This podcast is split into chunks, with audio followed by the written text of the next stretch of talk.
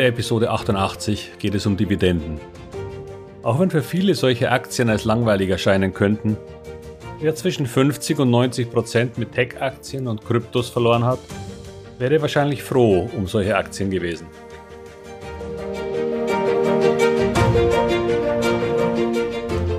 Herzlich willkommen, moin und Servus beim Podcast Aktien verstehen und erfolgreich nutzen. Mein Name ist Wilhelm Scholze. In diesem Podcast erfahren Sie, wie Sie das Instrument Aktie für Ihre Geldanlagen richtig einsetzen und dabei den Großteil der Profis hinter sich lassen können. Wie Sie teure Fehler vermeiden und am Wachstum der innovativsten Firmen der Welt partizipieren. Tipps gibt's viele. Hier geht's ums Know-how. Dividenden. Klingt in Zeiten von Tech-Aktien Kryptowährungen und Hebelprodukten auf Hebelprodukte schon fast wie Sparbuch. Irgendwie unsexy. Dabei wissen wahrscheinlich die meisten nicht, dass ein nicht unbeträchtlicher Teil der Gesamtperformance vieler Aktien gerade die Dividende ist. Jeder von Ihnen kennt den DAX, den deutschen Aktienindex. Der steht im Moment bei gut 13.000 Punkten. Doch wissen Sie auch, dass es den DAX Kursindex gibt? Nun, der liegt bei ca. 5500 Punkten. In diesem Index werden nur die Kurse berücksichtigt und nicht die Dividenden, die im normalen DAX wieder in den DAX angelegt werden und auf diese Weise auch noch zu einem Zinseszinseffekt führen können. Wenn wir also Indizes vergleichen, müssen wir aufpassen, wie diese Indizes gerechnet werden. Der Dow Jones Industrial beispielsweise ist ein Kursindex, und auch dieser hat es geschafft, sich in den letzten 34 Jahren zu versechzehnfachen. Ich nehme die 34 Jahre, weil der DAX eben so alt ist. So gesehen hat sich der Dow Jones tatsächlich noch besser entwickelt. Allerdings muss man auch sagen, dass aus dem Jahre 1988 nur noch neun Aktien drin sind. Manche der Firmen von damals sind inzwischen pleite bzw. hatten Chapter 11 beantragt.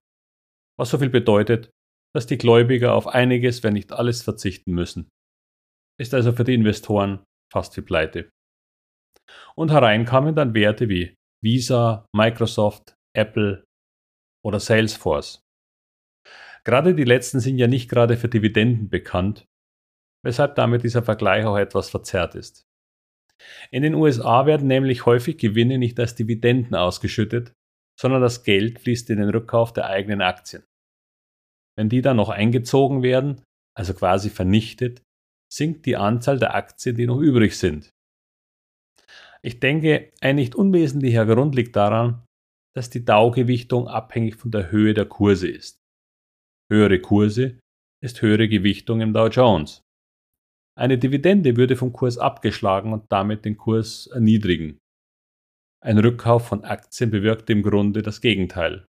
Der Kurs steigt und erhöht vielleicht damit noch einmal ein wenig das Renommee der Gesellschaft. Ist aber nur so eine Idee von mir. Jedenfalls führt dieser Rückkauf von Aktien zu einer Steigerung der Gewinne je Aktie. Selbst wenn die absoluten Gewinne gar nicht mehr steigen. Sie verteilen sich einfach nur auf weniger Aktien. Aber dieser Anstieg der Gewinne je Aktie ist durchaus als kurstreibend zu verstehen, weil sie die Aktien ja quasi billiger machen, wenn man das Kurs-Gewinn-Verhältnis betrachtet. Apple macht das nun seit vielen Jahren so.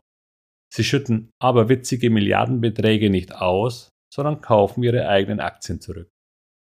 So stieg beispielsweise der Gewinn von Apple im Jahre 2015 von 53,4 Milliarden auf 57,4 Milliarden im Jahr 2020. Ein Anstieg von rund 7,4 Prozent.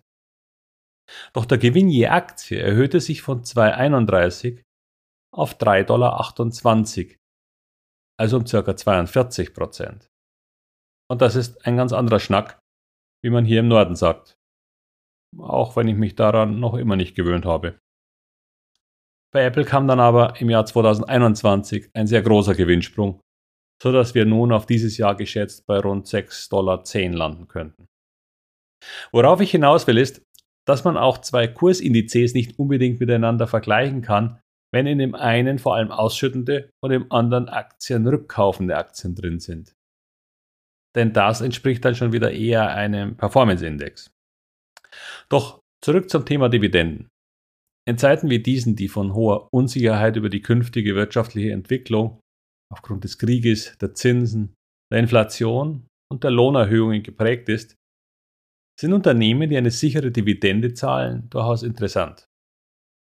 Die Alternativen im Nicht-Aktienbereich sind ja zweifellos geldvernichtend. Ich hatte das bereits einmal mit Allianz durchgespielt. Die Rendite der klassischen Lebens- und Rentenversicherung lag in 2021 bei 2,3 Prozent. Und damit sind sie schon im oberen Bereich der Konkurrenz. Die Garantieverzinsung für Neuverträge liegt im Moment bei 0,25 Prozent.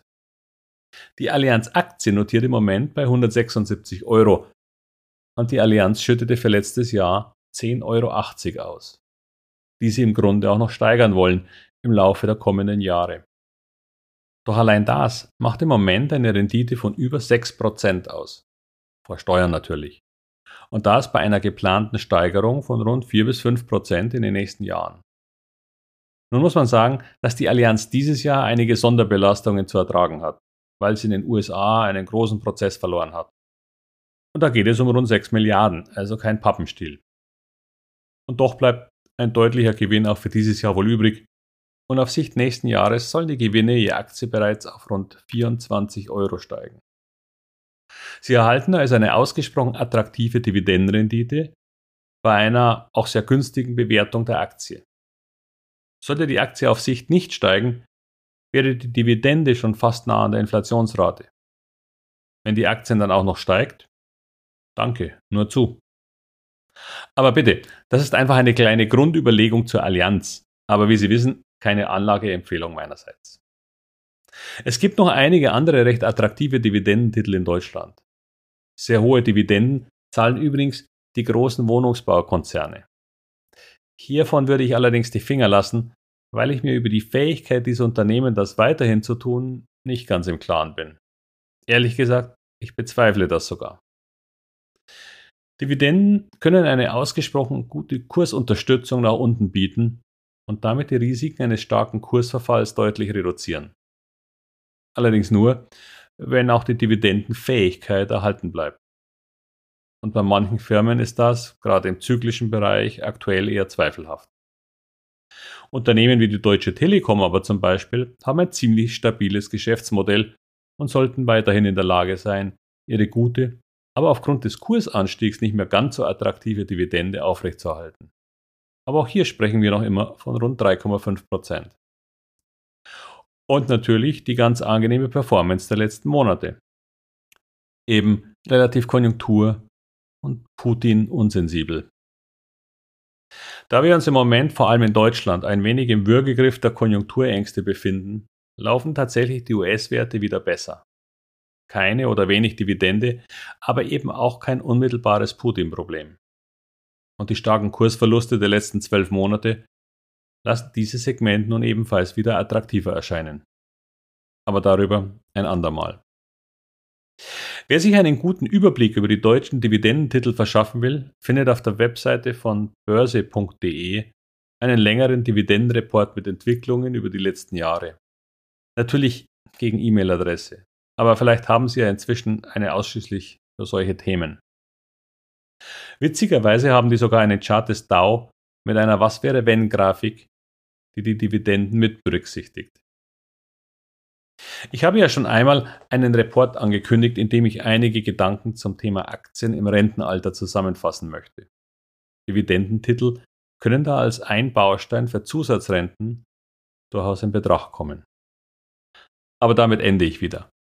Und ich würde mich natürlich freuen, wenn Sie mir auf den üblichen Podcast-Kanälen eine gute Bewertung hinterlassen, wenn Ihnen dieser Podcast gefallen hat. Ansonsten wünsche ich Ihnen wie immer alles Gute und viel Erfolg bei all Ihren Investments. Ihr Wilhelm Scholze.